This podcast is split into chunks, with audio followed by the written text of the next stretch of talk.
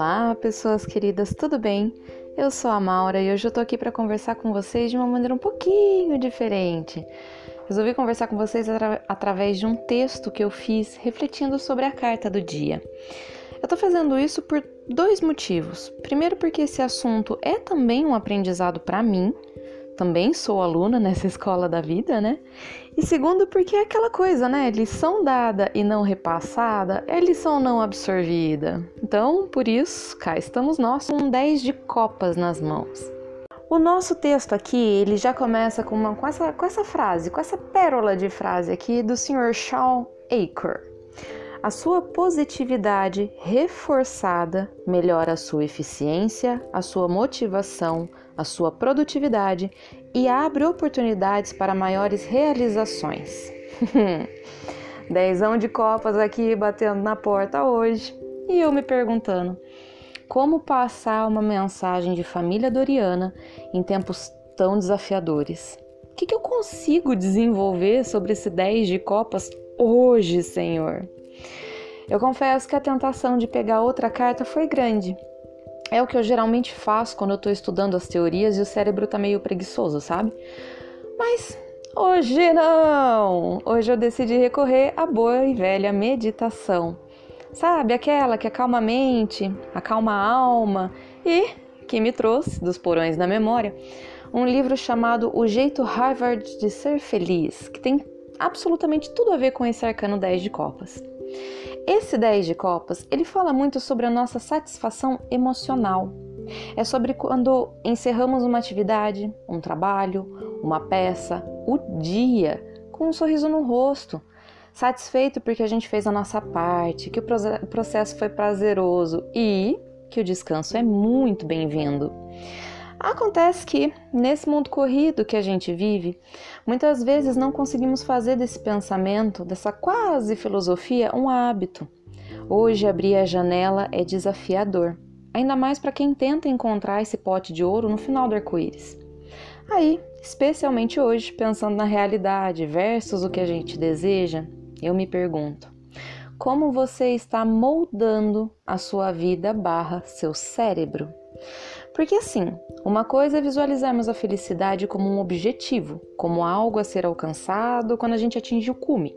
Outra coisa completamente diferente é a gente se dar pequenas doses diárias de pequenas cidades que impulsionam mais e mais a nossa gana, o nosso entusiasmo de seguirmos em frente, mesmo que a gente quebre o cox naquele tombo épico ou corra o risco de falhar na vida. A sua felicidade não tem absolutamente nada a ver com quantos diplomas estão pendurados na parede, as notas que tirou na época de estudos ou quão hábil você é em alguma atividade. Isso não significa que você vai ter sucesso simplesmente porque o sucesso vem depois da felicidade e não antes. E vamos concordar? Fica um pouco difícil encontrar a felicidade quando o foco está, está sendo no esforço que esse sucesso está demandando. A danada da dona Feli a gente está criando uma, uma, uma, certa intimidade com ela, né? Feliz, felicidade. Ela é sorrateira. Ela só aparece em terreno suave, que dá para pisar, mas que também dá para pular fora no menor sinal de recusa. Ou seja, ela está naquele sorriso gigante que a gente dá após criar um quadro que jamais a gente imaginava que pudesse criar. Porque a felicidade estava ali em cada processo. O sorriso no rosto estava em cada pincelada, cada traço, cada limpeza de pincel, a compra e organização das tintas, a inspiração para o desenho, é para um sombreamento errado, mas que né, não estragou o contexto. É aí que a felicidade reside. Aí como que a gente encontra esses pequenos brilhos no cotidiano? Como que a gente encontra essas 10 copas cheias de líquido transbordante que faça a gente sorrir no menor tinir de sino dos ventos?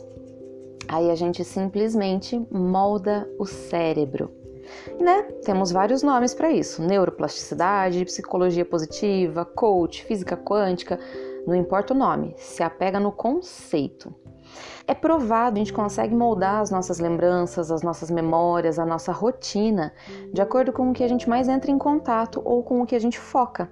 Efeito Tetris. Pesquisem. Google. Vamos lá. então, assim, Bora moldar algo que nos faça cair para cima e não para baixo? Essa também é uma citação do senhorzinho Aker. Gosto das citações dele. então eu trago aqui alguns bons passos para a gente começar esse molde. Primeiramente, antes de tudo, seja grato. Abra os olhos pela manhã e já agradeça três coisas de imediato.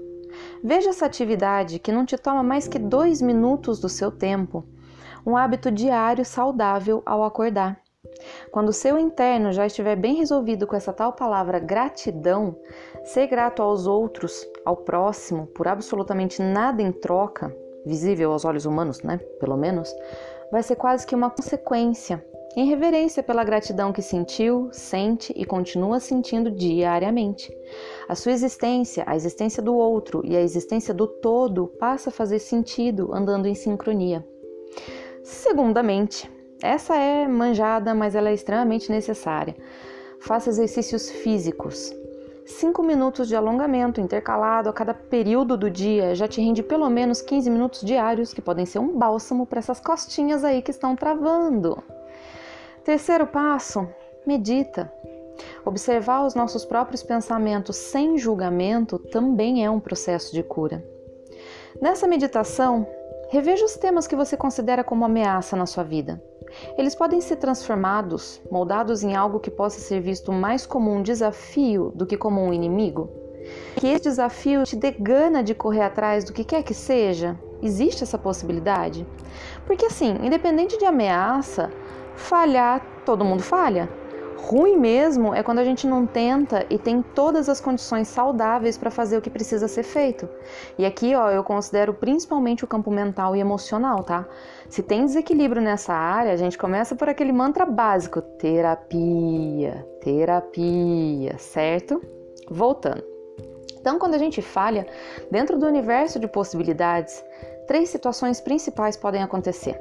Opção A: Nada muda, bola para frente, vida segue, irmão. Quem nunca?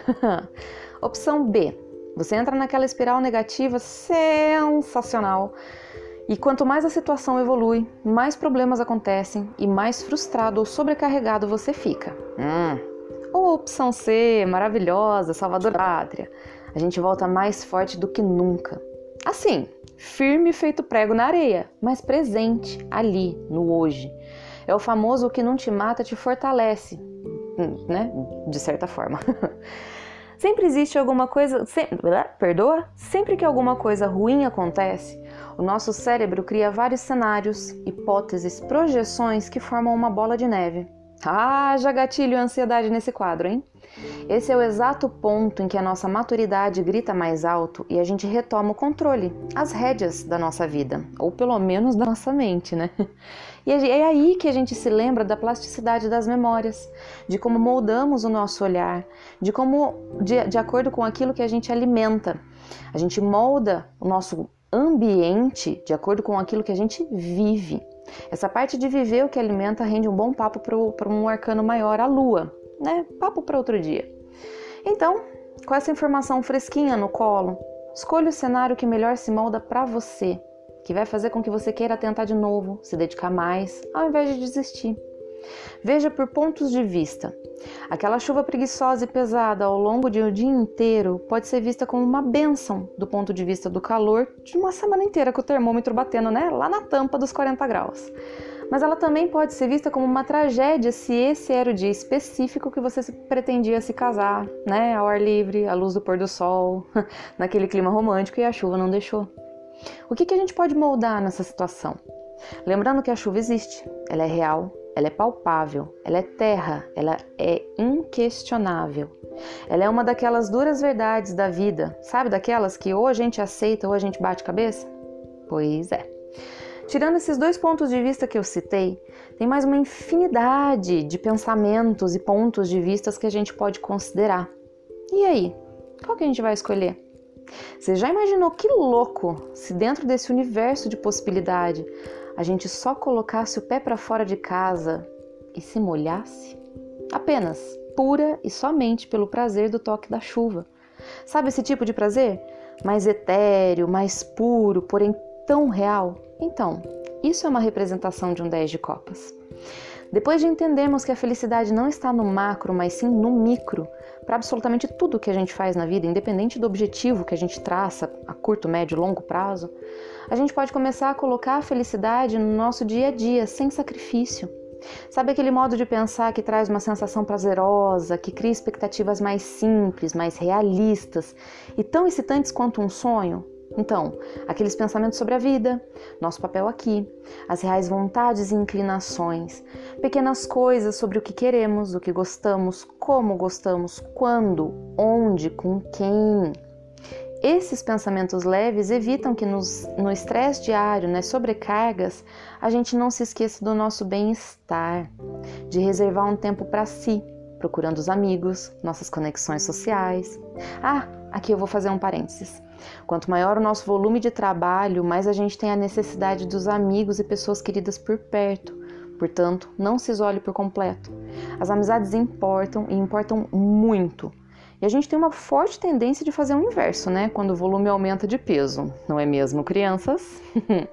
o próximo passo para um 10 de copas é sempre olhar para o ambiente que você está e tentar tornar ele o mais acolhedor possível, que, diante da, das condições que você tiver.